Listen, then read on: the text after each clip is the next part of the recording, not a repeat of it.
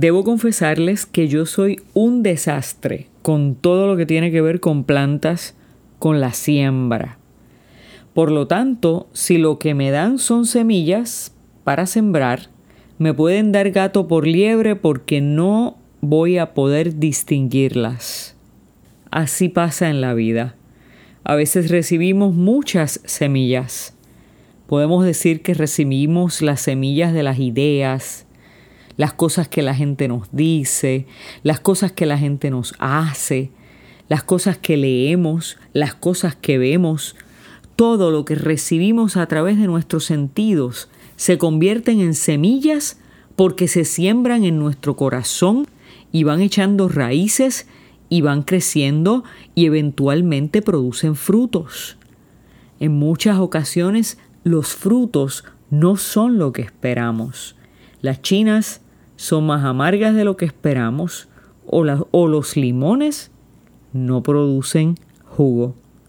A veces queremos cosechar naranjas y sembramos limones.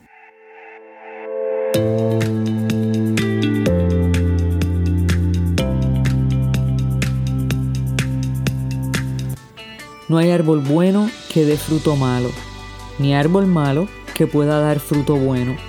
Cada árbol se conoce por su fruto. No se cosechan higos de los espinos, ni se recogen uvas de las zarzas. El hombre bueno dice cosas buenas, porque el bien está en su corazón, y el hombre malo dice cosas malas, porque el mal está en su corazón pues de lo que abunda en su corazón, habla su boca. Estas palabras de Jesús nos quieren ayudar a cuidar nuestro corazón y nuestras acciones, a enseñarnos, enseñarnos a sembrar para el futuro y ayudarnos también a evaluar lo sembrado, para corregir, para deshiervar, para replantar, lo que Jesús quiere decir es que tarde o temprano nuestros frutos van a revelar lo que hay verdaderamente en nuestro corazón. Si nuestra relación con Dios no es auténtica, si no alimentamos nuestra vida con la palabra de Dios, con la oración, con las buenas obras, con las prácticas de fe y de justicia, tarde que temprano se nos va a ver. Tarde que temprano la manzana va a salir podrida, tarde que temprano el fruto va a ser amargo. El hombre bueno dice cosas buenas porque el bien está en su corazón y el hombre malo dice cosas malas porque el mal está en su corazón, pues de lo que abunda en su corazón habla su boca. Dice un teólogo español que nuestro problema no es tener problemas, es no tener la fuerza para enfrentarlos.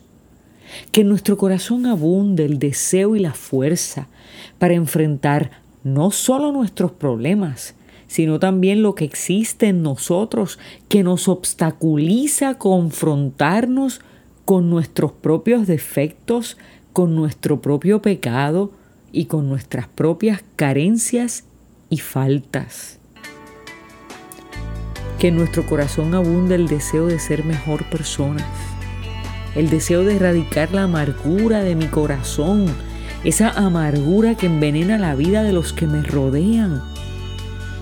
Que en nuestro corazón abunde el deseo y la intención de acoger en nuestro espacio al otro y la otra para erradicar la soledad que les roba las fuerzas de vivir. Que en nuestro corazón abunde la comprensión, la compasión, la misericordia para ver y actuar con los ojos y el corazón de Dios.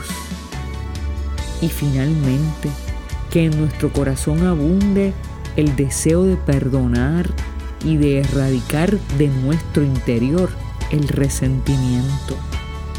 Porque cuando podemos perdonar, sembramos la semilla de la vida y la esperanza, que de la abundancia de tu corazón hable bien tu boca.